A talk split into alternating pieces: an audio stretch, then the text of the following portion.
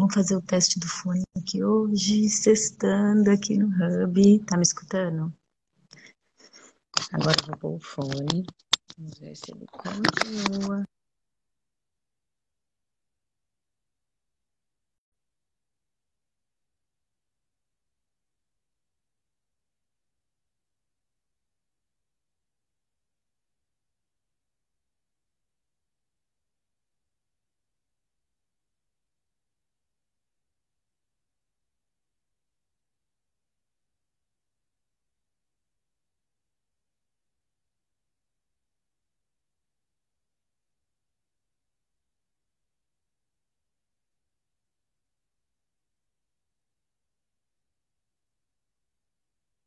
Pega. Tá funcionando, né? Porque eu tirei o fone. Vamos ver, vamos ver. Esse fone é muito jovem, é verdade. Vou testar aqui agora. Bora lá.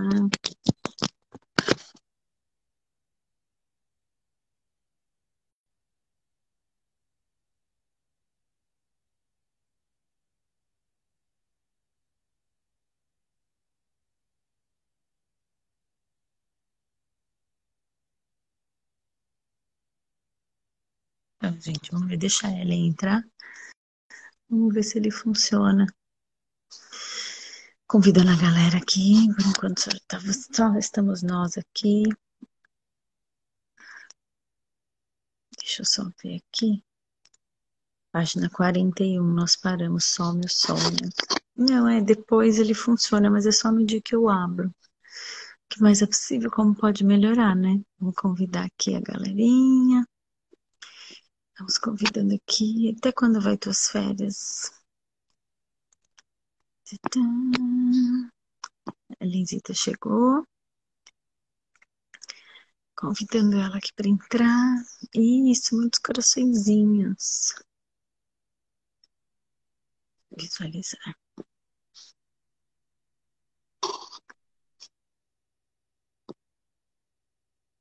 Você pode participar entrar ao vivo. Eita. Oxe, dia! Tava... Até segunda, dia 2. Ah, que eu perguntei pra mim quando volta.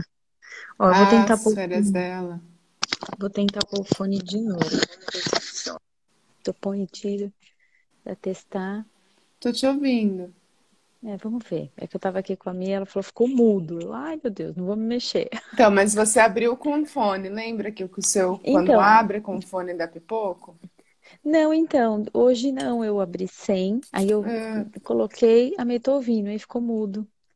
Dia. Camila. Tá rindo até agora, Sim. Camila?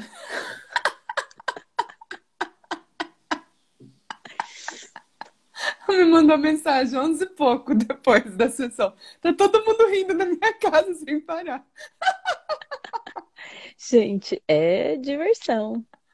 Ela Ellen vai entender. entender. Mas não é que a gente não entende, a gente ri A também. gente ri junto, sem entender. Nossa, eu tava agora de manhã, né? Acordei, a gente escova o dente, obviamente, antes de entrar aqui e tal. E aí me veio uma consciência, né? Uma pergunta, porque óbvio que a gente tá aqui e, e a gente escolhe trazer essa, né? Essa leveza, essa diversão logo pela manhã. Mas aí me veio uma pergunta, né? Acho que aqui a Camila, a Messa, o Mães, que escolhas elas, o que elas fariam se elas tivessem escolha todos os dias às oito da manhã? Qual seria a escolha, né? Ai, deixa eu pegar aqui. Ai, bom dia, Ju. Aí eu, me veio essa pergunta, né? A gente escolhe estar aqui se A divertindo. gente escolhe até aqui. Opa! Não, mas me veio assim, o que outras mães, né? Ah, nem não- sabem, né, que pode. É, então, aí eu falei, nossa, Nem sabe que né? pode. Esse convite Por isso que a gente existe, amiga. Exatamente. Como seria, né? Como seria? Bora ser a onda, galera. É isso, é isso. Saber que tem essa possibilidade de diversão logo cedo Exato. e que isso pode virar Independ... chavinha, in- Na né? verdade, é independente do horário, né? E Isso. E, na, e pode ser aqui, pode ser fazer outra coisa. É, acho que o grande objetivo macro, assim, é a escolha. É, é devolver assim... o poder da escolha para a pessoa, na verdade. Inclusive, a escolha é de acordar, mas o Sim, acordar. Para a vida, né? Só... Não só abrir é... o olho. É o sectionist, né? É. Eu acordar, tipo, nossa, hoje eu acordei, uau, que grandiosas aventuras. Gloriosas aventuras hoje. terei hoje, exato. Porque acordar, todo mundo acorda. Mas como, né? É esse acordar. Você acorda, é, a gente, é, eu acho que quando a gente. Até o acordar vai no piloto automático. Nossa, eu tenho que. Uhum. Eu tenho que tomar café. Eu tenho que não sei o quê. E como seria é, nossa, tem um papo sério, né? Logo de manhã. Mas assim, nossa, eu tomo todo dia café. Como seria tomar algo diferente hoje? Nossa, Sim. eu acordo todo dia com o pé direito. Como seria acordar com o pé esquerdo? E, e se divertir com isso. O diferente, então... uma coisa que a gente sempre fala, é, pode ser nas pequenas coisas, para ir para esse espaço de perceber o que é leve, pesado, o que é divertido ou não, porque quantas Mas vezes a gente, a gente faz isso no piloto espaço, automático? A gente só chega nesse espaço quando a gente se reconecta com a escolha. Exatamente. Só. Porque quantas vezes Até a gente então, não escolhe gente... levantar? É, exato. E levanta. E levanta. É a Dia, Jorginho. Escolha. Dia, Lê. Dia, Lê. Tanto que a gente sabe que a gente está aqui, isso é uma escolha, todo mundo que está aqui está escolhendo. E quantos Sim. Não sabem que tem essa escolha? Até de acordar. Até tipo, não, hoje eu não quero acordar. Ou não, hoje só para fazer essa pergunta, né? Porque a gente escolhe o tempo todo mesmo sem estar na presença. E qual a mágica de fazer a escolha estando na presença? Muda tudo, né? Pô, completamente. Uhum. Isso, que, ai, isso que me viu, eu tava escovando o dente, falei, nossa. Muda tudo. O que, que eu escolho? Até, sabor, até o sabor da pasta de dente você tem escolha. vai muito no piloto automático, né? Vai muito, muito, muito, muito. Então, galerinha, fica essa pergunta, eu acho que já que hoje, né? A gente abriu a caixinha, né? Que perguntas. É, mas o que eu poderia fazer diferente? Queria criar mais. Estou Vamos Vem aqui. Estou mandando aviãozinho aqui. aqui. É, já mandei alguns. Vem aqui você. Dia, Lu! dia, Lu. Hoje vamos é, é, falar de com, amor. Tem a ver com o dia, né? Que a gente colocou. Tem a ver né? com o dia, com certeza. Deliberar, inspirar, inspirar e, e agir. agir. O poder da escolha. Café filosófico. Filosófico. Ai, baixou, baixou ah, filósofo. baixou filósofo. Ai, que saudade do jovem do filósofo. Todo mundo agora encontra jovem. A Mi falou assim: o meu fone tá muito jovem. Tá muito teimoso. Ai, gente. Ai. Bora lá? A gente parou na página. Deixa 41. 41. Definindo amor e pertencimento? Sim. Pega a coberta lá, Júlia, tá feio. Definindo amor e pertencimento. Por muitos anos evitei uma, a palavra amor em minhas pesquisas porque não sabia como defini-la. Dia, Camila. Dia, Camila. Dia, Cris. Cris. Beijo, querida. Por muitos anos evitei uma, usar a palavra amor em minhas pesquisas porque não sabia como defini-la. E não tinha certeza de que qual é, você sabe, amor funcionaria como definição. Eu também não podia usar citações ou letras de músicas, ainda que muito me inspire e me pareçam verdadeiras. Mas não é assim que funciono, que funciono como pesquisadora. Embora todos nós precisemos e desejemos amor, não gastamos muito tempo falando sobre seu significado.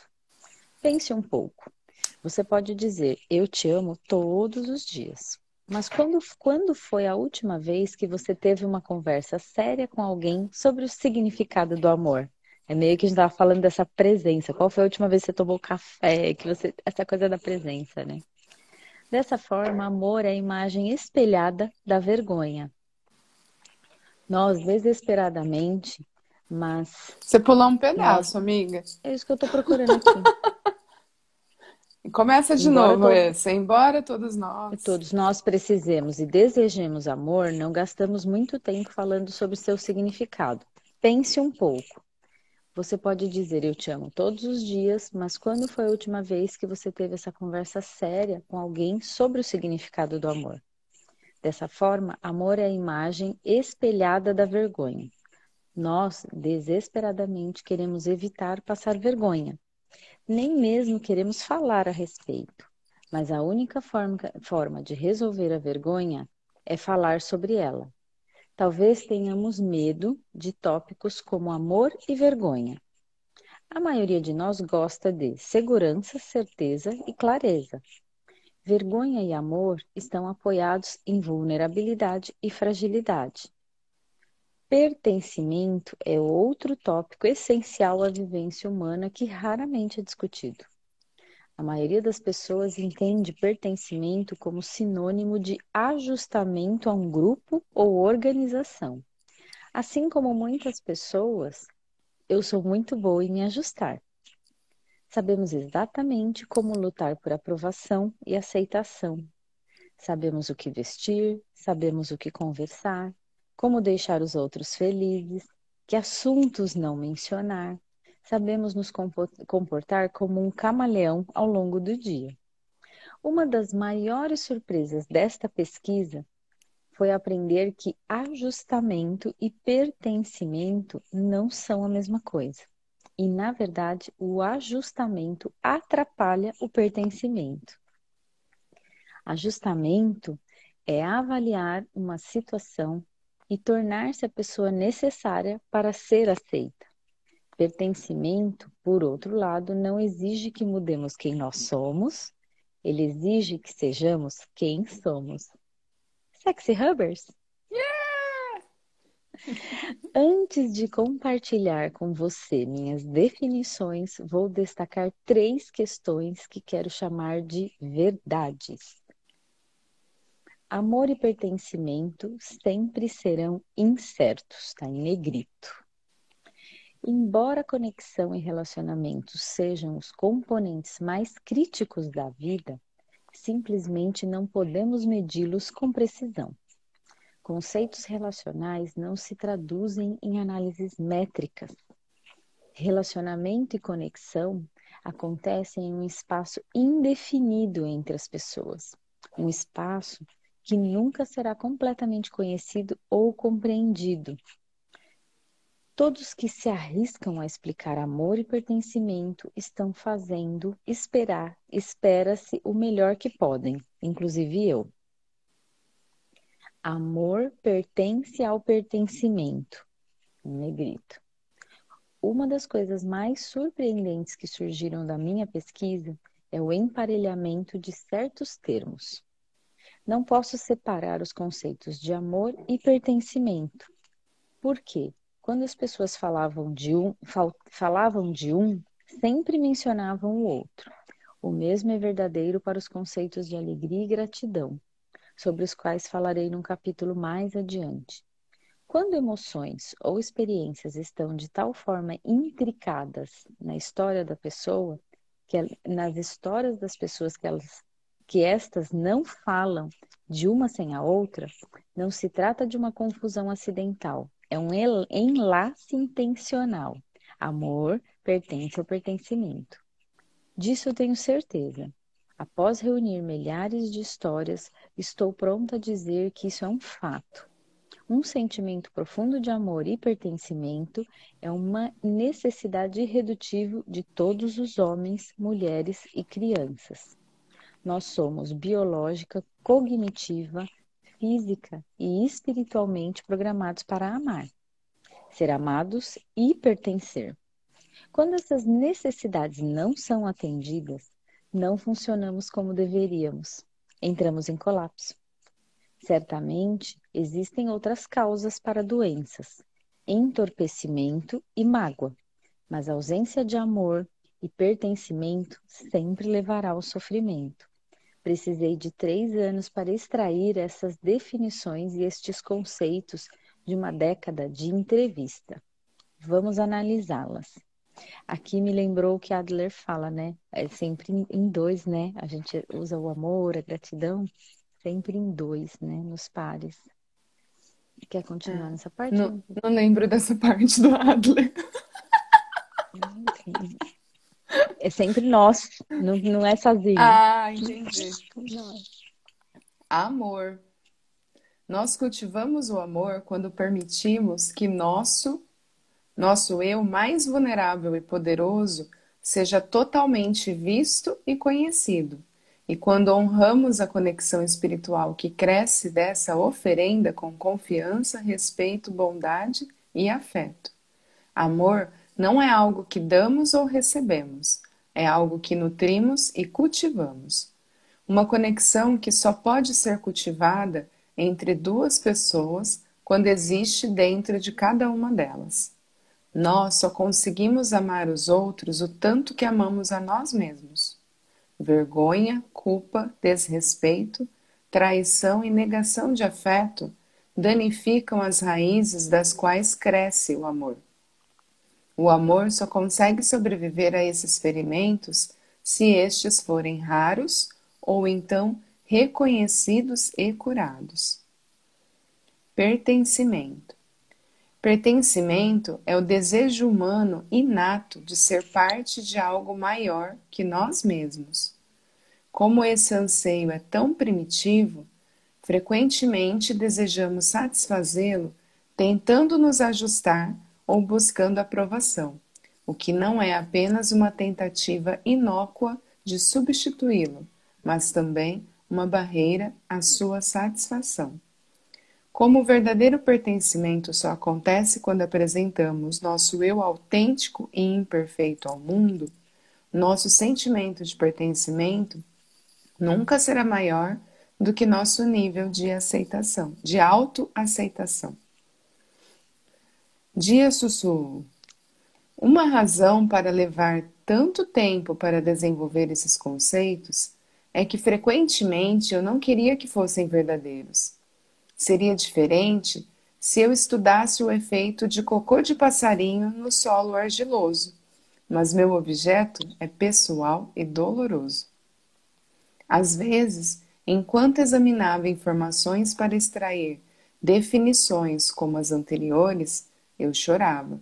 Eu não queria que meu nível de amor próprio limitasse o quanto eu poderia amar meus filhos e marido. Por quê?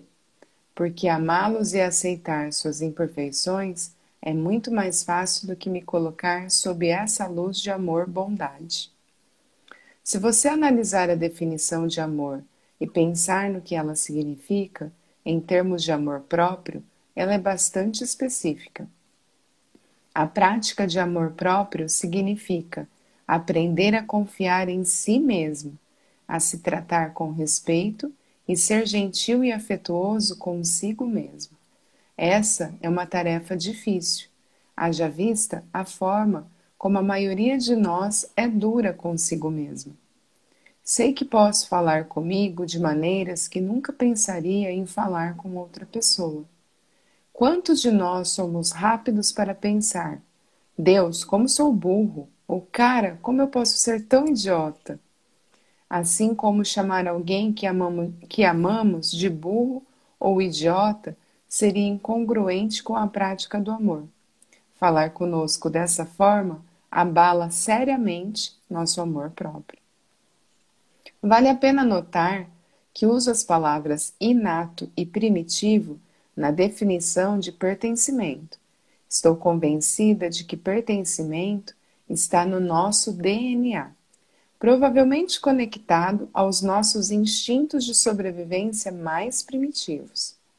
Dado que é difícil cultivar autoaceitação na nossa sociedade perfeccionista e que nossa necessidade de pertencimento faz parte da nossa programação básica.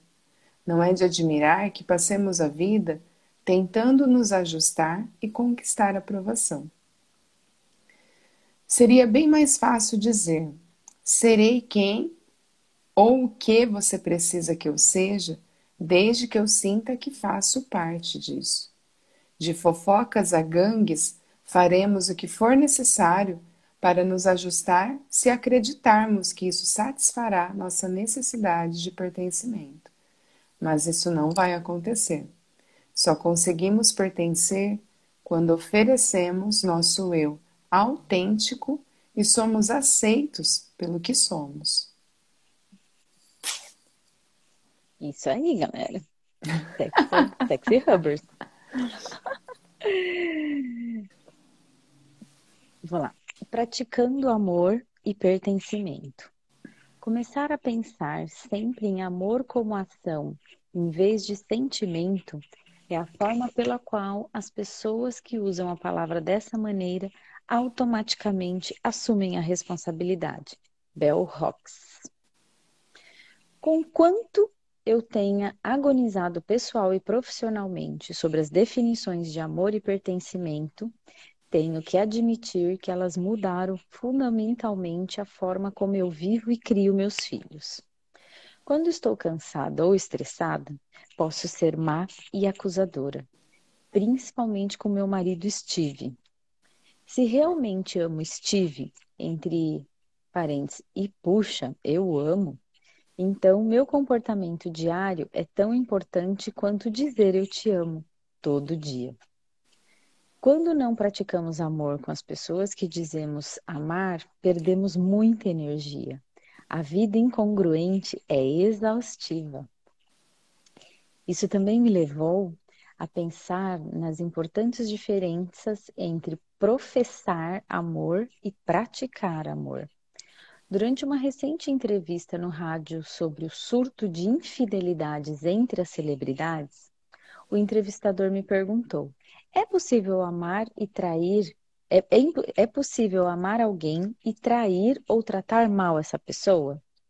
Eu pensei, bom, por um bom tempo, antes de lhe dar a melhor resposta que podia, baseada no meu trabalho, não sei se é possível amar alguém e trair ou ser cruel com essa pessoa, mas sei que quando se trai ou faz algo mal para ela, não se está praticando amor. Quanto a mim, não quero alguém que só diz que me ama, quero alguém que pratique amor por mim todos os dias. Além de me ajudar a compreender como é o amor entre as pessoas, essas definições também me forçaram a reconhecer que cultivar amor próprio e autoaceitação não é opcional. Estas não são tarefas de que vou cuidar se e quando tiver algum tempo livre. São prioridades. Podemos amar aos outros mais do que a nós mesmos? A ideia de amor próprio e autoaceitação foi e continua sendo revolucionária para mim. Então, no início de 2009, perguntei aos leitores do meu blog o que eles achavam da importância do amor próprio e da ideia de que não podemos amar aos outros mais do que a nós mesmos. Bem, aconteceu um debate emocional e tanto na sessão de, e tanto na sessão de comentários.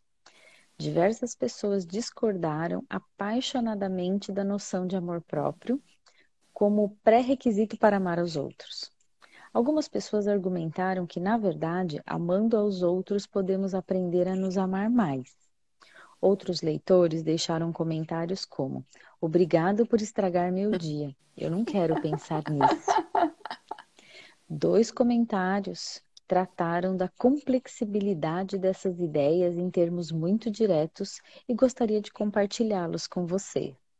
Justin Valentin, profissional de saúde mental, escritora e fotógrafa, escreveu: Aliás, essa pergunta fica aqui para vocês. Podemos amar aos outros mais do que a nós mesmos? Comenta aqui o que, que vocês acham.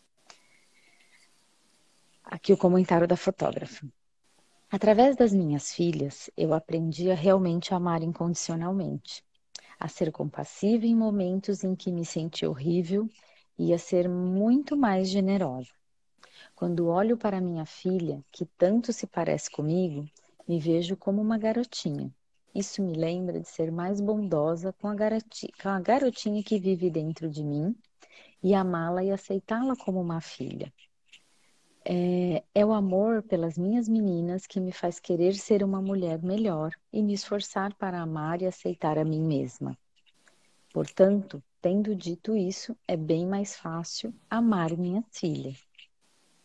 Talvez pensar dessa forma faça mais sentido.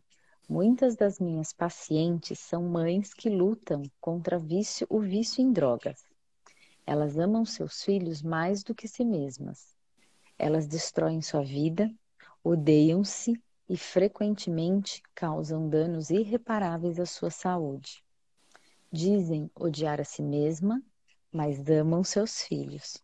Acreditam que os filhos podem ser amáveis, mas também acreditam que elas mesmas não podem sê-lo. Alguém pode dizer que aparentemente elas amam aos filhos mais do que a elas mesmas. Contudo, ao amar seus filhos e ao mesmo tempo odiar a si mesma, não significa que você está envenenando-os da mesma forma que você se envenena? Talvez nossos filhos sejam como fumantes passivos. Antes pensava-se que isso não fosse perigoso e que os fumantes só prejudicavam a si mesmos. Mas viemos é, a descobrir anos depois que o fumo passivo pode ser mortal. Renai Cobb, terapeuta, em treinamento de dia, escritora e blogueira ocasional à noite, escreveu: Com certeza, as pessoas que amamos nos inspiram níveis de amor e compaixão que talvez nunca alcançássemos de outra forma. Mas para realmente medirmos esses níveis, frequentemente temos que visitar as profundezas do nosso ser luz, sombra, bem, mal, amoroso, destrutivo e resolver nossos próprios problemas para que possamos amar melhor. Então, acho que não é uma questão de uma coisa ou outra, mas de uma coisa e outra. Nós amamos arrebata, arrebatadamente aos outros, talvez mais do que pensamos amar a nós mesmos. Mas esse amor arrebatado deve nos conduzir às profundezas do nosso ser para que possamos aprender a ter compaixão de nós mesmos. Quer seguir aí, amiga? Termina esse pedacinho. Ah, tá. Era um pouquinho. Nem vi que era só um pedacinho. Concordo com Justin e Renai. Amar e aceitar a nós mesmos são atos definitivos de coragem. Em uma sociedade que diz ponha seus interesses em último lugar, amor próprio e autoaceitação são quase revolucionários. Se quisermos tomar parte dessa revolução, temos que compreender a anatomia do amor e do pertencimento. Precisamos compreender quando e por que lutamos por nosso valor pessoal, em vez de simplesmente reivindicá-lo. E temos que entender as coisas que nos atrapalham. Encontramos obstáculos em toda a jornada que fazemos. A jornada da vida plena não é diferente. No próximo capítulo, vamos estudar o que descobrir serem as maiores barreiras para viver e amar com todo o coração. Dia, Cacau. O, a pergunta do podemos amar aos outros mais do que a nós mesmos, o Jorginho foi o único que respondeu. Ele disse que talvez sim. Gratidão fica com a coragem. Sim, fica com essa pergunta, Jorginho, e perceba como isso é para você no seu mundo, né? Exatamente. É, esses textos, eles trazem muitas reflexões, né? Sim. Porque às vezes a gente está lendo e fala assim, putz, eu me encaixo aqui nesse momento, tal. Ah, mas será que é fácil mudar? Será que... Só tem um jeito de saber. Comece por pequenas escolhas. Sim. É o que a gente estava falando aqui. Eu acho que ter a consciência disso já é o primeiro passo, né? Exatamente. De, de, de participar dessa leitura e falar, nossa, ficar com a dúvida, né? Sim. Lembra a pergunta, mesmo Deixar isso mesmo, aqui, ó, rodando, né? A pergunta sempre empodera. Sempre. Enquanto a gente fica buscando resposta, porque se a gente vai para o espaço de não, não é possível, sim é possível, você já, ok, pôs uma pedrinha em cima. Agora, fez a pergunta, nossa, talvez, é, que mais é possível? Como pode melhorar? Como eu posso ter mais clareza aqui que eu não estou percebendo? Sim. E perguntas, façam perguntas. Mesmo que para vocês mesmos. E não vão para o errado de vocês, nunca. Exatamente. É o que está certo sobre isso sempre. É porque pode parecer egoísmo, né? A gente falou disso muito lá no Adler. Como assim eu vou me amar? Mas lembra a máquina, a máscara de oxigênio quando cai, a gente põe em nós primeiro. Sempre depois... nós. É. Sempre em nós. Então essa máscara de oxigênio que está caindo, para onde que está indo esse oxigênio? Você está é. respirando para quem? Por e aí ela falou do outro? e ela falou aqui do fumante passivo, né? e o quanto a gente se dedicando mais pelo outro acha que está contribuindo, mas ele está captando que tá tipo captando que você está cortando um pedaço incongru... de você para dar para ele. Não, a frase que me marcou, incongruência exaustiva. Uhum. Por que, que a gente chega a um momento que surta? Porque não, e às vezes vive num, numa, na vida assim, você sente que, é, na vida sem energia para nada. E aí você não entende por quê, né? Porque tipo, ah, mas tá tudo bem, manhã, né? tá tudo bem, por que, que eu sou assim, né? Por que, que eu tô com essa falta de energia? É o quanto que você tá sendo incongruente na sua vida, né? Não, e nessa realidade a gente sai tanto da presença que você fala, nossa, toma um remedinho que passa. Uhum. Mas o corpo grita, tudo à nossa volta. E aí é o exercício de estar na presença. É... Porque quando tudo passa, volta. Né? Quantas Sim, sempre vai voltar, né? Se você não olhar, sempre vai voltar. Ah, eu vou, vou sair, vou fazer isso que passa. Aí quando você volta, o problema tá lá ainda. É. E verdade que é o problema, né? É, galera, hoje tá muito filósofo. Né? vai lá, filósofo. Vai lá, outra parte do filósofo agora. As... Gente... Não, é que eu olhei pra você agora e lembrei da japona. Aí ontem que o Jaime caiu a ficha, nossa, japona. A Ellen é uma japona. É isso, não é japona de vestir, ela é uma japona não, de japa, uma japa grande. grande. Ela é uma japa grande.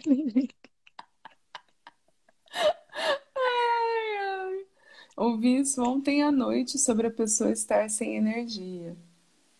É, é isso, cara. Bora lá.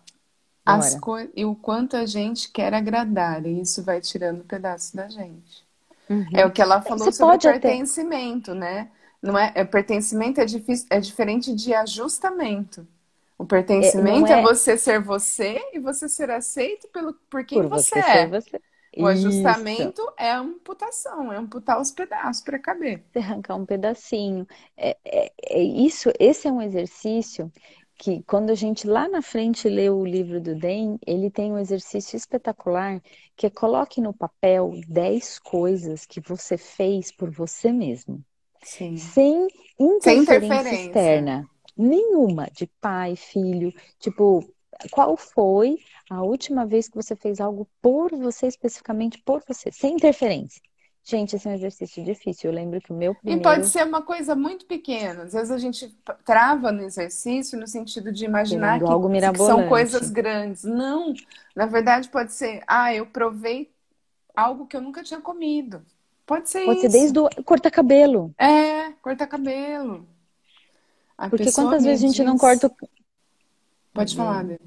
Não, eu ia falar, corta o cabelo porque o cabeleireiro indica o que é bom pro seu cabelo. Ou não corta é com medo do julgamento do outro. É, é, é, isso, bobeirinha, assim. Qual foi a última vez que você fez algo por você? É que assim, a gente julga que é uma bobeirinha, né? E na verdade é a partir dessas pequenas coisas que a gente é, se fortalece, eu acho, internamente para escolher coisas maiores. E se reconectar consigo mesmo. Sim. Fala, Nossa, eu, eu escolhia isso, agora eu não escolho mais. Por quê? Eu gostava disso, agora eu não gosto mais. É um exercício assim de abrir o armário. Nossa, por que, que eu comprei essa roupa? Quando que eu comprei ela? Se eu nunca usei. Sim. Sabe assim? Aí você vai trazendo um pouco dessa coisa do amor próprio. E um auto, eu acho que o exercício do autoconhecimento é esse. Olha a consciência que me veio. A gente fala tanto de autoconhecimento, autoconhecimento, mas a gente já se conhece desde já, a gente só já. se desconecta. Assim? A gente sempre sabe o que é verdadeiro pra gente, mas a gente vai desligando isso porque a gente não acha é? que não pode ser quem a gente é. Não é autoconhecimento, porque a gente já. Nossa, é reconhecimento. Gente, é, só... é reconhecer. reconhecer de novo, né? Porque, é. como assim? Você porque em algum momento a gente deixou de ser a gente. Sim. Ou por conta da sociedade, ou da profissão, ou do não sei o quê. Então, esse é um exercício diário. E assim, a gente não tá falando que é para virar a mesa e né, né, só perceber, ok, virar a mesa vai ser uma escolha, vai ser uma vai possibilidade. Mudar vai ser uma possibilidade. Fazer um corte novo de cabelo é chamar o que a gente chama de sexy hubbers, é. É, ser você mesmo se dá na louca, sei lá, hoje eu acordei e quero pintar o cabelo de roxo e tal. O que de pior pode acontecer? Eu despinto e pinto de outra cor. Exato. Mas se divertir com isso, independente da reação do outro e da expectativa que isso vai criar, Sim. gente. Amor próprio. Não é egoísmo. Não. Mas a gente já achou que era um dia, né? Tipo, oh! como assim? Oh! Gente, que mãe cansou de sair seja para supermercado, para comprar roupa. Eu acho que todas um dia caiu a ficha, nossa, faz tempo que eu não compro nada para mim. Você sai para comprar para você, compra para o outro, mas não compra para você. Compra para você. Eu posso esperar, Isso. né? Ah, não, mas o meu fica para depois. Exatamente. Não tem problema, né? A prioridade é ele. E isso até no trabalho, não, eu vou fazer pelo pro chefe, pro colega, né? E não, o meu, o meu fica para depois. Então, esses exercícios, gente, assim, diários, de, de escolha. Né? Sim, e eu acho que essa escolha por você é a energia que você é no mundo. A partir do momento que você se deixa em segundo plano, o que, que você vai atraindo para sua vida? Mais disso. Mais uhum. situações para que você fortaleça essa crença de que Exatamente. você tem que ficar em segundo lugar. Sempre. Nossa, e olha que legal aqui o comentário das meninas. Um está complementando o outro. A Camila colocou: a pessoa me diz que precisa tomar vitamina, vitamina... para se animar. Aí a outra fala: para tomar um café com calma, isso pode ser um carinho com você. É isso, isso Sim. é a vitamina. E olha, se nós formos tentar agradar os outros, além de agradar, de acabar, acabar. com a gente, nunca ficam satisfeitas. Passo, passo por isso. Passei por isso hoje.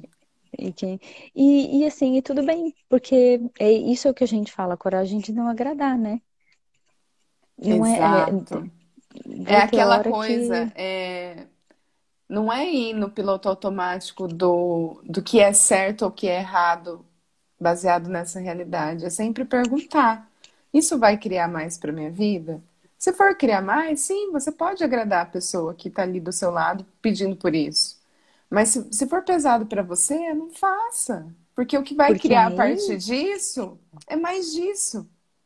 Olha o fumante passivo. É. Porque você deixando de escolher você, gente, energia é captada o tempo todo. O, o tempo dia que todo. ela não tá bem, que ela não tá sendo ela, eu sei. E vice-versa. Vice-versa. E aí, e aí, o exercício que a gente faz diário aqui no Hub é o convite para vocês, tá? E como que vocês fazem quando isso dá ruim? Uma contribui com a outra. Não é eu mudando ou ela mudando que a gente não. vai vai melhorar, entendeu? É sempre E não é mesmo. apontando o dedo também, sabe? No sentido, ah, ei, você não tá olhando para isso. Ei, nananana. Tava falando disso ontem, empoderar o outro a ser ele mesmo. Porque tudo a gente já sabe, a gente já sabe onde pega, entende? Exato. E aí o outro é, tem que ser o espaço, na verdade, para que você acesse mais disso e escolha quando você estiver pronta, entendeu? Não é, é ficar ó, ali, ó, aqui, ó, o capetinha, sabe, ali do lado. Ela colocou assim, na verdade passei por isso hoje e vejo que não faz bem, nos sufoca e diminui a mensagem foi cortada, baixando barreiras, galera. Não, é... a mensagem dela que ela escreveu aqui em cima. Ah, ela tá, tá complementando. Entendi, mas é isso. Porque só de você perceber que sufoca e diminui, tem alguma coisa aí. E Sim. aí, vira esse joguinho, faça perguntas. Ué, por que, que eu tô me sentindo sufocada? E, e vai pro espaço de, uh, respira. É, uh, respira. Como pode melhorar? Que mais é possível aqui que eu não estou percebendo? Exatamente. Vai para o espaço não da é, pergunta. Não é pôr o dedo na ferida. Não. A gente já sabe onde a ferida tá, gente. Todo mundo. A gente já sabe onde ela tá e já sabe como curar. É. Só às vezes não escolheu curar ainda. E tá tudo certo. Deixa ela lá. Lembra a piscininha de cocô quentinha que a gente gosta de ir de vez em quando porque é confortável? A gente vai para conforto. Quanto a ferida, ela tá ali, ela é confortável. Sim. Aí a gente vai pro prisma do Adler, né? Ai, coitadinho, ferida, vítima ou porque, escolha, né? Hum, eu tenho essa feridinha aqui, quem vai cuidar de mim? Ou então eu escolho essa ferida para provar que, né? Eu dou conta, manda uhum. vir, quantas feridas forem necessárias. Mas e se olhar para a ferida e falar, ok, ferida, o que a gente pode fazer aqui agora? Exato. E pode o que mais é possível, ferida. ferida. Pode pôr aqui na ferida. Pode na ferida. É virar o, o olhar, é mudar o seu ponto de vista em relação à ferida, né?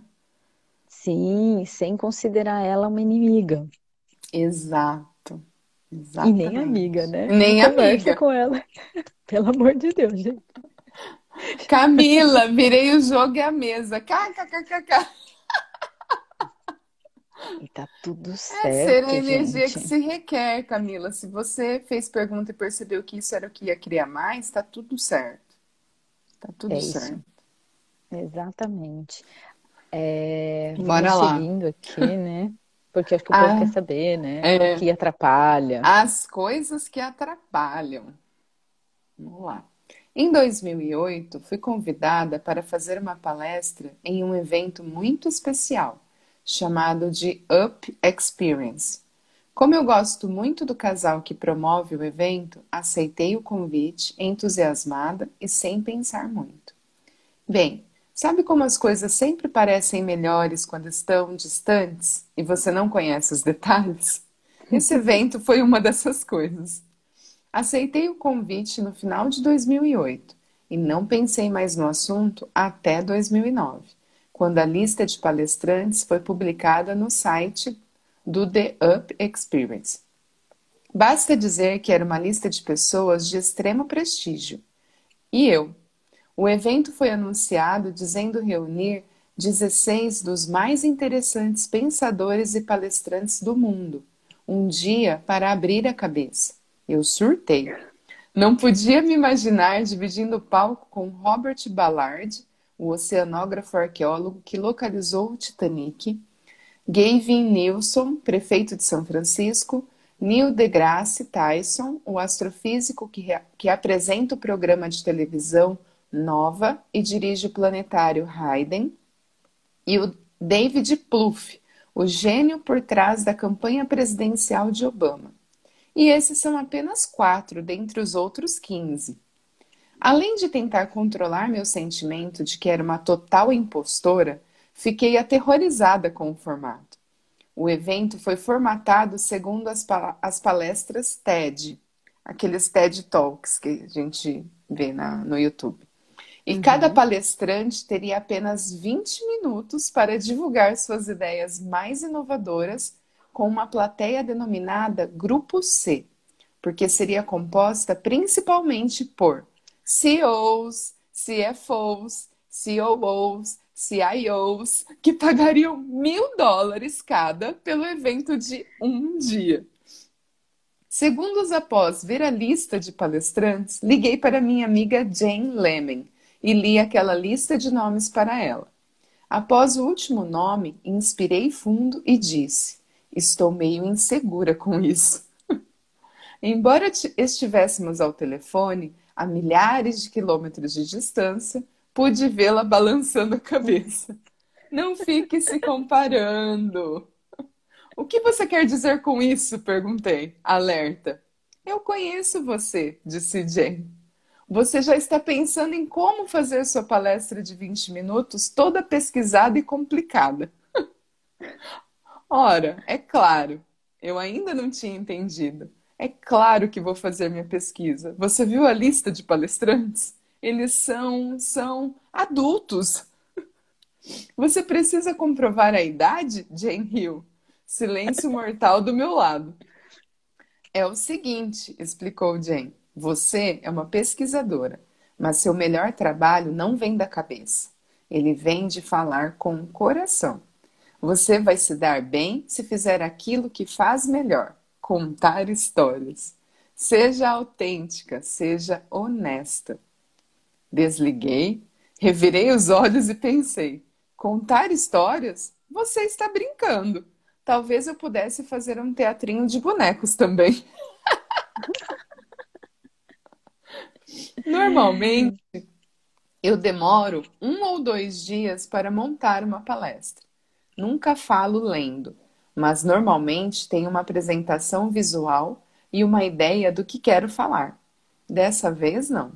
Um teatro de bonecos teria sido mais fácil. Fiquei paralisada por semanas devido a essa palestra. Nada funcionava. Uma noite, cerca de duas semanas antes do evento, Steve perguntou: Como está indo sua palestra Up? E rompi em lágrimas. Não está indo! Não fiz merda nenhuma!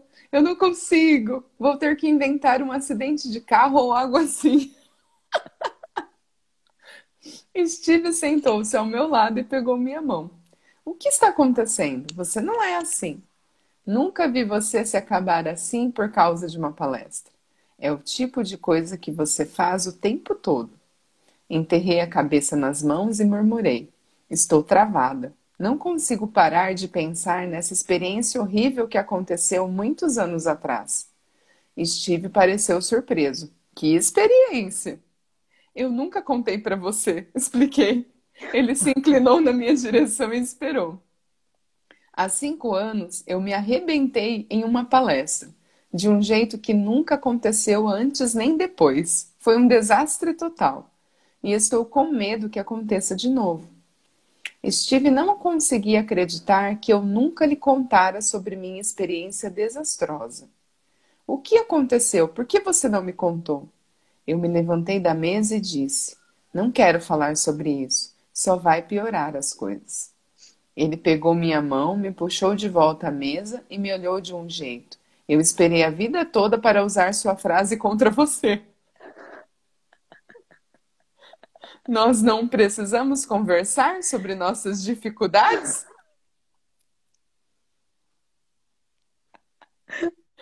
Conversar não melhora tudo?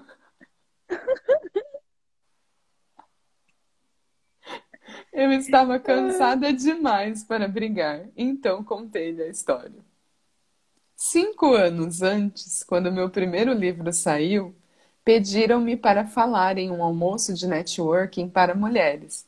Fiquei muito animada, porque assim como no Up Experience, eu falaria para um grupo de pessoas comuns, não terapeutas ou acadêmicos, mas pessoas de negócios normais. Na verdade, esse evento foi minha primeira plateia normal.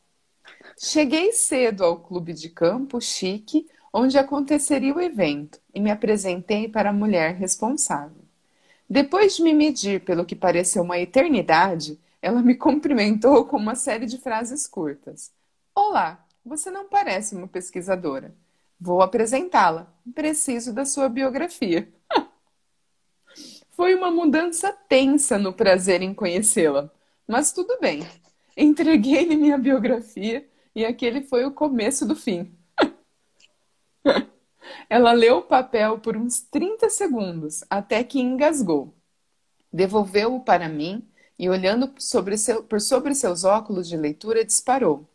Aqui diz que você é uma pesquisadora de vergonha. É verdade? De repente, eu era uma garotinha de 10 anos na sala do diretor. Eu baixei a cabeça e sussurrei: Sim, senhora, sou uma pesquisadora de vergonha. Com os lábios apertados, ela pipocou: Você estuda mais alguma coisa? eu não consegui responder. Sim, eu também estudo medo e vulnerabilidade. E então? exigiu ela. Ela suspinchou, que é uma mistura de suspirou e guinchou, e disse: Falaram para mim que você faz pesquisa sobre como ser mais alegre e como encontrar mais conexão e sentido na vida. Ah, entendi. Ela não sabe de nada a meu respeito. Deve ter ouvido a meu respeito de alguém que não mencionou a natureza do meu trabalho. Então tudo fez sentido. Tentei explicar. Na verdade, eu não estudo como ser feliz e encontrar mais sentido na vida. Eu conheço bastante esses tópicos porque estudo as coisas que atrapalham alegria, sentido e conexão. Sem sequer me responder, ela saiu da sala e me deixou parada ali. Ah, que ironia! Uma pesquisadora de vergonha mergulhada numa poça de eu não sou boa o bastante. Ela voltou alguns minutos depois, olhou para mim de cima a baixo e disse: A coisa vai ser assim. Primeiro, você não vai falar das coisas que atrapalham. Você vai falar só da parte de como fazer. É isso que as pessoas querem ouvir. As pessoas querem o como fazer. Depois, não mencione a palavra vergonha. As pessoas estarão comendo. Por fim, elas querem se sentir bem e alegres. É só isso. Mantenha a palestra alegre e em alto astral. Fiquei parada ali, em estado de choque. Depois de alguns segundos em silêncio, ela perguntou: Tudo bem? E antes que eu pudesse dizer qualquer coisa, ela respondeu por mim: Parece bom. ela tinha começado a andar quando se virou e falou, leve e despreocupada. As pessoas gostam de leve e descontraído. E para garantir que eu entendesse, abriu os dedos e fez gestos largos com as mãos para ilustrar leve e descontraído. Imagine Margaret Thatcher imitando Bob Fosse. Durante 40 minutos eu fiquei na frente desse grupo totalmente paralisada, repetindo diferentes versões de alegria é boa, felicidade é tão, tão boa, Todos devemos ser alegres, porque tudo isso é muito bom. As mulheres da plateia apenas sorriam, concordavam com a cabeça e comiam seu frango. Foi um desastre. Quando terminei de contar a história, o rosto de Steve estava todo retorcido e ele balançava a cabeça. Ele não é o maior fã de falar em público, então pensei que ele procurava controlar seu próprio nervosismo enquanto ouvia a história do meu desastre. Mas por mais estranho que pareça, contar a história me deixou menos ansiosa. Na verdade, no instante em que terminei de contar a história para Steve, eu já me sentia diferente. Finalmente entendi. Meu trabalho eu e a década que passei pesquisando é a respeito das coisas que atrapalham. Eu não falo do como fazer, porque em 10 anos nunca vi evidências de que o como fazer funcione sem que se fale das coisas que atrapalham. Ser a dona dessa história me permitiu, de uma forma muito potente, definir quem eu sou como pesquisadora e estabelecer minha voz. Eu olhei para Steve e sorri. Eu não gosto de como fazer. Pela primeira vez em cinco anos percebi que a mulher do clube de campo não tentara me agredir nem sabotar minha palestra. Se fosse esse o caso, seus parâmetros ridículos não teriam sido tão devastadores para mim. Sua lista era sintomática dos nossos medos culturais. Nós não queremos nos sentir mal. Queremos uma lista rápida de como fazer para sermos felizes. Eu não me encaixo nisso. Nunca me encaixei. Não me entenda mal. Eu adoraria pular a parte difícil, mas isso simplesmente não funciona. Nós não mudamos, não crescemos e não vamos para frente sem trabalho. Se realmente queremos levar uma vida alegre, conectada e plena de sentido, temos que conversar sobre as coisas que atrapalham.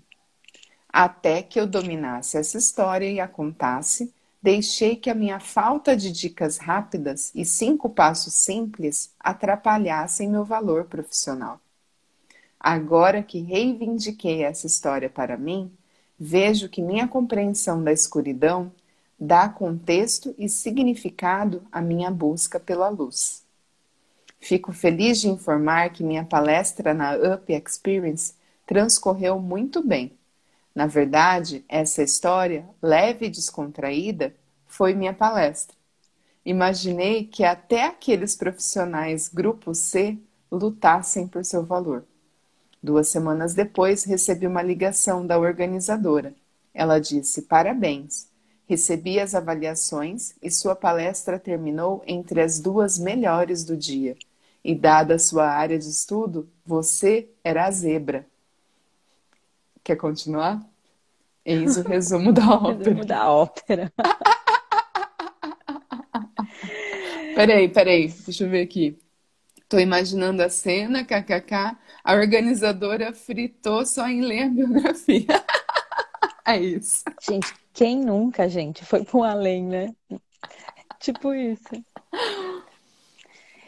Se queremos viver e amar com todo o nosso coração, e se queremos nos relacionar com o mundo a partir de uma afirmação de valor, temos que falar das coisas que atrapalham especialmente vergonha, medo e vulnerabilidade.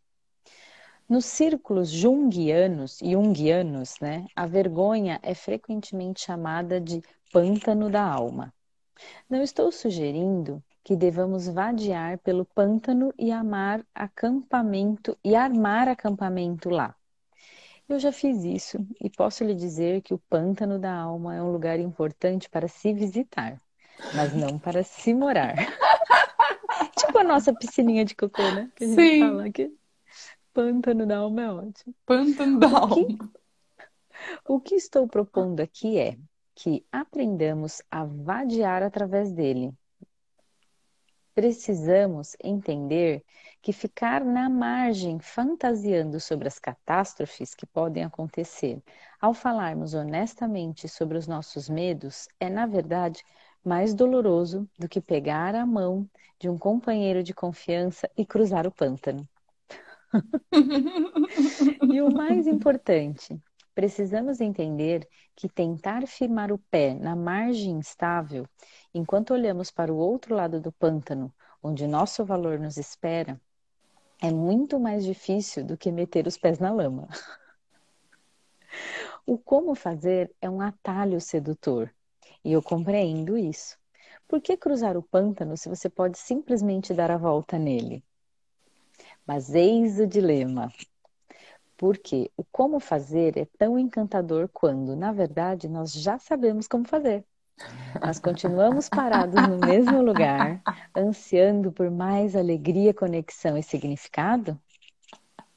A maioria das pessoas que lê esse livro sabe como se alimentar saudavelmente. Eu sei dizer os pontos dos vigilantes do peso para cada alimento no mercado.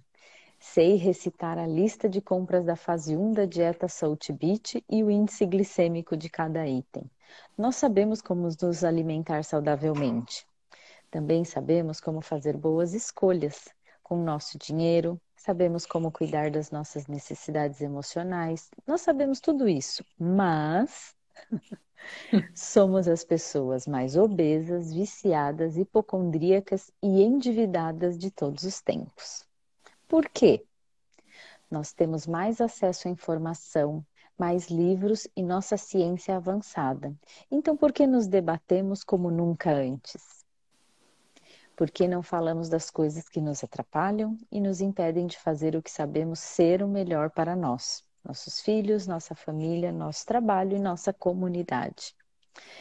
Eu posso saber tudo o que há para se saber sobre alimentação saudável, mas se for um daqueles dias em que Ellen está lutando com um trabalho para a escola e Charlie está doente em casa eu estou tentando cumprir um prazo de trabalho e o Departamento de Segurança Nacional aumentou o nível da ameaça terrorista e nossa grama está morrendo e eu não entro no meu jeans e a economia está afundando e a internet caiu e acabou o saquinho para pegar o cocô do cachorro.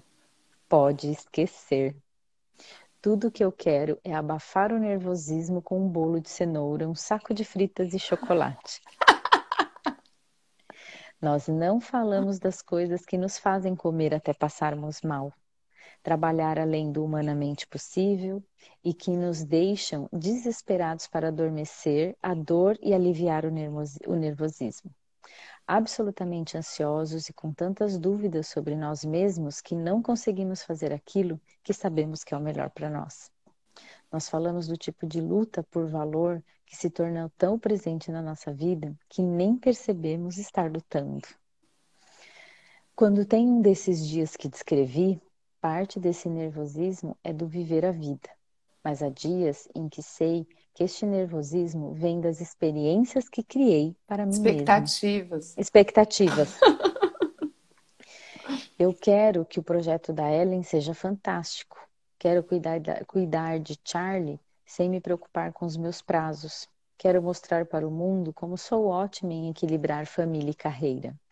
Quero que nosso jardim fique lindo. Quero que as pessoas nos vejam recolhendo o cocô do nosso cachorro em sacos biodegradáveis e pensem: meu Deus, eles são cidadãos incríveis. Existem dias em que consigo lutar contra o desejo de ser tudo para todo mundo, e há dias em que sou vencida.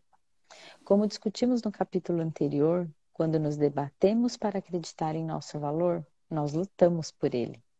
A luta por valor tem sua própria trilha sonora, e para aqueles que têm minha idade ou são mais velhos, não é a música do The Hustler dos anos 70. É a cacofonia de fitas de vergonha, aquelas mensagens que alimentam a ideia de que nunca sou bom o suficiente. Vamos a elas. O que as pessoas vão pensar? Essa é a concor, né? clássica, né? né? Clássico. Que as pessoas vão. Olha as perguntas que a gente se faz. Que Sim. as pessoas vão pensar? Você ainda não pode se amar de verdade. Você não é o bastante. Bonito, magro, rico. Vou pôr invertido. Ó, você ainda não pode se amar de verdade. Você não é bonito, magro, rico, talentoso, feliz, inteligente, feminino, masculino produtivo, legal, forte, resistente, carinhoso, popular, criativo, amado, admirado o bastante. Ninguém pode saber sobre. Vou fingir que está tudo bem. Essa também é máxima, né? Eu posso mudar e me ajustar se for necessário também quem você pensa que é para lançar pensamentos, textos, ideias, crenças, arte ao mundo. Cuidar deles é mais importante do que cuidar de mim. Essa pra mãe. Pode POC em Pode tudo POC em tudo isso, gente. Vergonha. Mas esse é o sistema operacional que fica rodando aqui. Nossa, ó. isso. Essas frases a gente 24 escuta todo 7. dia. É. O que a gente faz, o treino, é mudar a pergunta. Porque para cada uma delas, a gente pode dar um outro. O que as pessoas vão pensar? E se o que de pior pode acontecer? Sim. Né? Você ainda não pode se amar de verdade, você não é o bastante. Tá, e se eu for? O que, que de pior pode acontecer? Escolha. Você pode, se der errado, você escolhe de novo, gente. Vergonha é aquela sensação quente que escorre por nós. Nos tornamos pequenos, defeituosos e nunca bons o suficiente.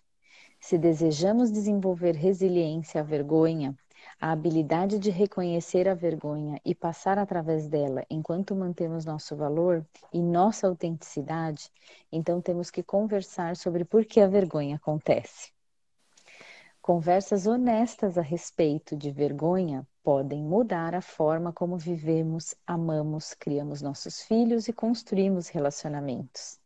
Tenho mais de mil cartas e e-mails de leitores de meu livro sobre resiliência à vergonha, e todas essas mensagens dizem a mesma coisa.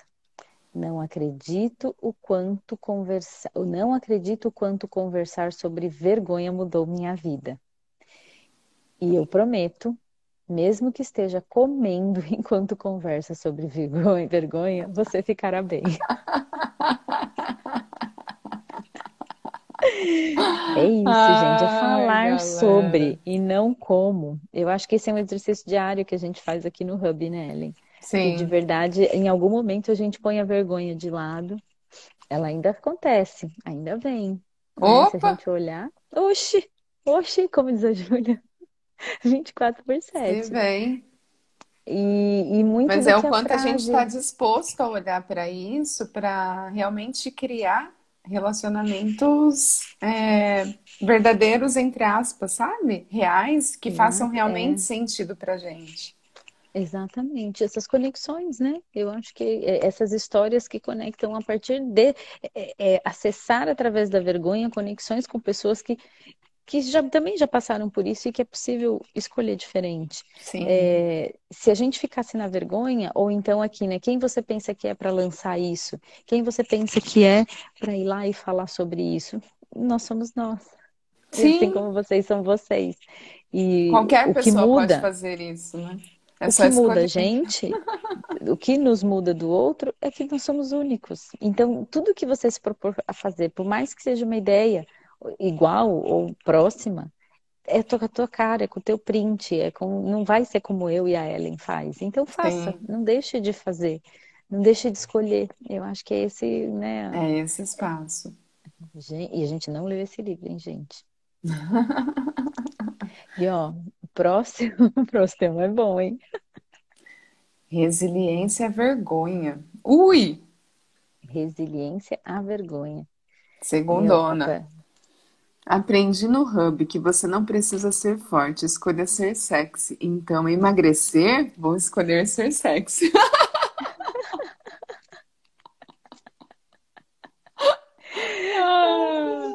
Porque mas, é, a gente mas sem entra a definição do emagrecer, né, Lu? Sem entra a definição disso. É, às vezes, é, a gente usa também a ferramenta como muleta, né? É... Então, é olhar para o corpo, se conectar com ele e fazer perguntas. Perceber. Verdade, né? Esse peso tá ok? Você tá do jeito que você gostaria de estar? ou eu estou comprando algum julgamento do, do mundo exterior, né? Sobre o meu peso, sobre o meu corpo. Ou sobre então, é... dieta, ou sobre, ou sobre dieta. atividade física. Exatamente, é sempre, sempre na pergunta. perceber o que vai criar mais é, eu sexy sempre, sim, mas é, é, a gente é sexy, tipo, assim, quando a gente escolhe ser a gente mesmo, essa, essa coisa do, da section e da energia, ela vai estar tá em todos os momentos, seja comendo sim. muito, seja comendo pouco, seja treinando, seja não treinando, seja lendo, porque aí você vai estar tá sendo você mesmo, você fala, não, isso sim. é uma escolha, eu estar tá fazendo isso. Pesou, gente, aí tem que fazer pergunta, o que está certo sobre isso. Né? É como a Ellen falou, não usar a ferramenta também como muleta. não criar, para não criar. Não é, não é esse espaço. O espaço é sempre perguntar o que vai criar mais, né? Sim. E aí as perguntas vão trazendo essas clarezas, né? Às vezes uhum. a gente uhum. perguntar, e se eu não fizer, ou se eu fizer, vai e faz. O que, que de pior pode acontecer? O que de pior pode acontecer? A gente fez uma dinâmica na imersão, né? E assim, o que, que passar do chão ninguém. Tava todo mundo ali. Ai, meu Deus, ai, meu Deus. Mas o que de pior pode acontecer? Cair no chão, gente. Se Quem no chão não... não passa. Tá tudo certo. É o quanto a gente tá disposto a receber, né? Esses exercícios são bem legais. Aí você fala, meu, né? Tipo, vai, se diverte. Olha é. as possibilidades de você cair. Vai estar tá registrado, a gente vai dar risada. Verdade. Eu quis dizer que não precisamos emagrecer para ser aceita e perfeita. Aí vem essa coisa. Olha aí aqui o que, que me veio aqui. Nossa, por que, que tem que estar relacionado à aceitação? Enquanto tiver esse vínculo, é para provar, não é para criar. Exato. Porque se não tivesse esse vínculo, aí você está escolhendo por você mesmo. Enquanto você está relacionando esse assunto com o externo, tem alguma coisa aí. Nós temos Exatamente. tudo. Sim, nós temos tudo, como a natureza. Só Mas... que olha a diferença. A natureza é abundante extremamente sem o ponto de vista de quem, para quem ela está dando ou para não. A gente sempre usa esse exemplo. A, a, a, o pé de fruta, ele não está preocupado se, se se não se vai, vai chover, alguém lá, né? Se ou se vai, vai alguém, alguém lá comer a fruta ou não.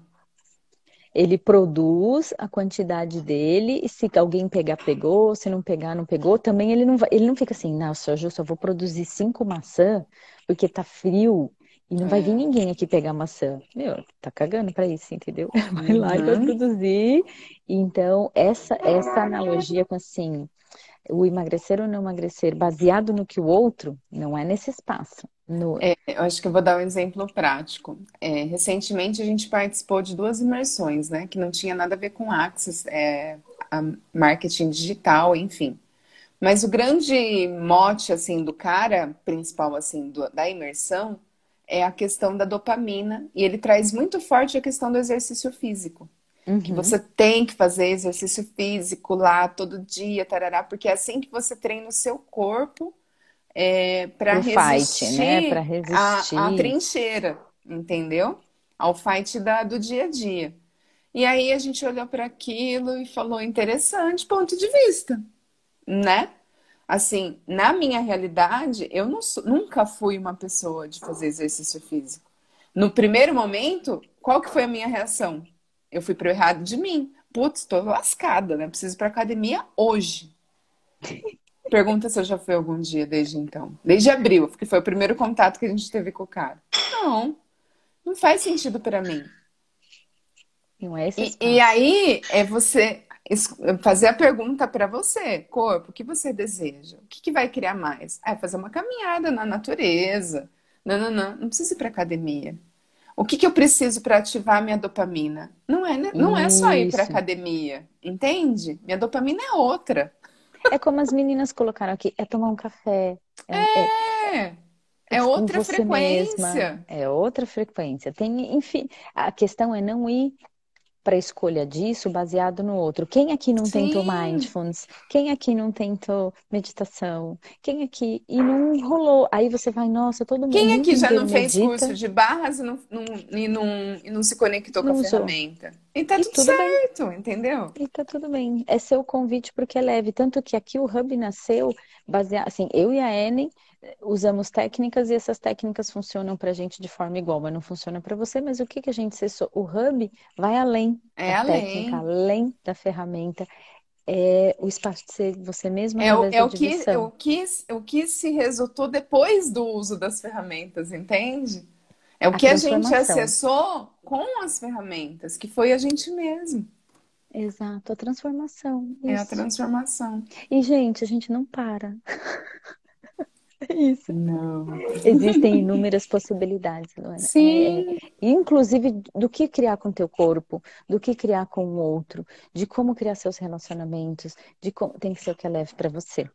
Como Sempre. mãe, quantas vezes a gente tentou se encaixar em um padrão de educação, ou em um padrão de escola, ou em um padrão de não sei o quê, e cara, você vai amputando teu filho. Só que porque a gente também tá se amputando, porque eu não tô sendo a mãe que eles escolheriam que eu for. E assim, e assim vai, gente. A gente tem tanta história aí para compartilhar nesse história. sentido que só numa imersão para a gente poder dar conta de contar tudo isso e também receber, né? Porque Sim. a troca é muito grande. Sim, é aquela coisa, a cadeira do professor e do aluno, ela tá, tem sempre que estar tá girando, sabe? Exato, é isso, gente. Sempre. Bora. Ah, bora. Final bora. de semana pausa no café com leitura. Mas eu acho que essa pergunta que veio aqui do hub, do, do livro, dessa leitura, eu acho que fica para o fim de semana. Sim. Né, para vocês é, escolherem. É, é, ficar nessa pergunta. É possível amar mais aos outros do que a si mesmo? Será? É possível dar a primeira gargalhada logo de manhã e eu... Acordar rindo todo dia, como assim? Escolhas, galera, escolhas, escolhas, escolhas diárias. É isso, é o que tem para hoje. vamos de, vamos de pergunta ou vai ficar Bora. com essas? Galera, alguém quer outra pergunta, mas a gente pode ficar com essa também e com outra.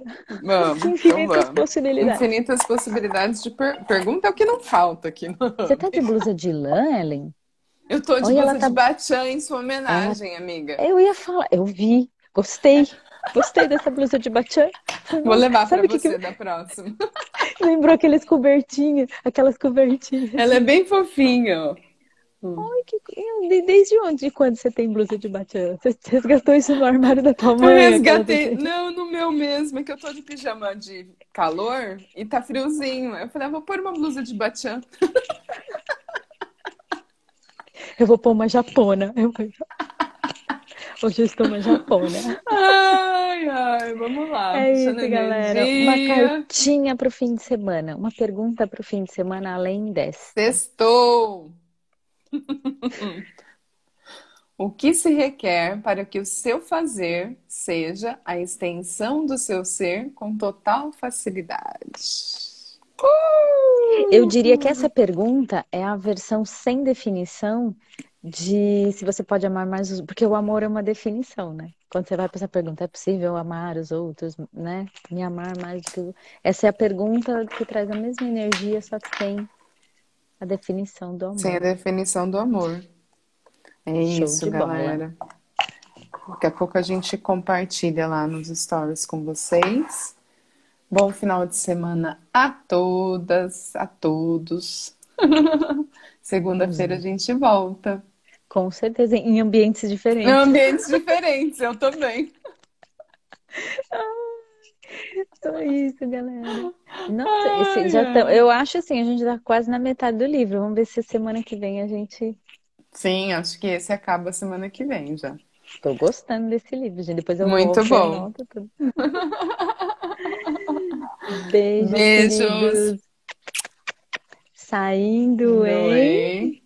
Três, dois.